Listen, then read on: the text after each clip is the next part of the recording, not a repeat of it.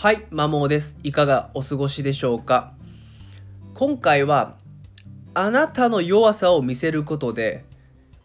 良好な人間関係が作れるというお話をしていきます。信頼し合える友達を作りたい、人間関係を構築したいと考えている人には参考になるお話かなと思います。ま結論は冒頭のタイトルでお伝えした通り、あなたの弱さを見せるということです。まあ幸福度ということを考えたときに、人間関係、良好な人間関係は特に重要な要素の一つですね。トップは健康、その次に人間関係が重要になってきます。で、ウォール・ストリート・ジャーナルに数ヶ月前ぐらいに発表された研究結果によると、晩年、まあ、要はもうじき死ぬみたいな、年寄り、老人の方に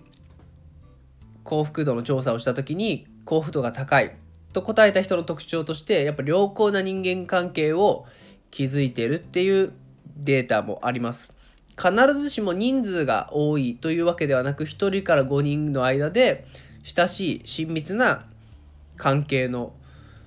人がいるっていう答えた人がやっぱ幸せだったんですね、まあ、それだけ人間関係っていうのはあなたの人生を幸せに生きていくために必要になります。じゃあどのようにして信頼し合える良好な人間関係を築くかっていうところなんですけどもポイントは2つですね。1つは時間をかける。要はその人と一緒にいる時間を増やすことで人間関係を築きやすい。でもう一つが今回お話をする脆弱性弱さなんですね。大切にしたい信頼関係を築きたいっていう人の前でいかにあなたの弱い部分を見せられるかが大事になってきます。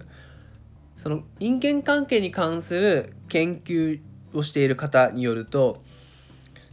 友情においてその地位の高さとかステータスを見せつけることはもう逆効果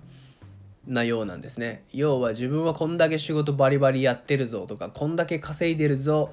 みたいな話は友情関係を育む上では邪魔になるっていうことですね。一方で弱さを見せることで打ち解けて良好信頼し合える人間関係ができるということですね。ただ弱さを見せるってなかなか難しいしちょっと恥ずかしかったりいろんな感情が交わってくると思うんですね。私自身もそんなことを言いつつもいざ自分が一番辛かったとか悲しかったとか弱かった弱い部分を見せるって抵抗は強いと思います。ただそれをすることでやっぱり心が開いて内を解けて相手も同じような話をすることで絆が深まるっていうのはあると思うんですね。過去一番辛かった出来事があって、まあ、妻との間に起きたことなんですけども、まあ、それを話した内容を話したのが2人大学の友人と、まあ、地元の友人でいるんですけども、まあ、その2人とはやっぱ特別な関係っていう感情を抱いてますね。まあ、そんなしょっちゅう会うことはないんですけどもやっぱどこかで大切だしあいつにならなんか自分の弱い部分見せていいなとか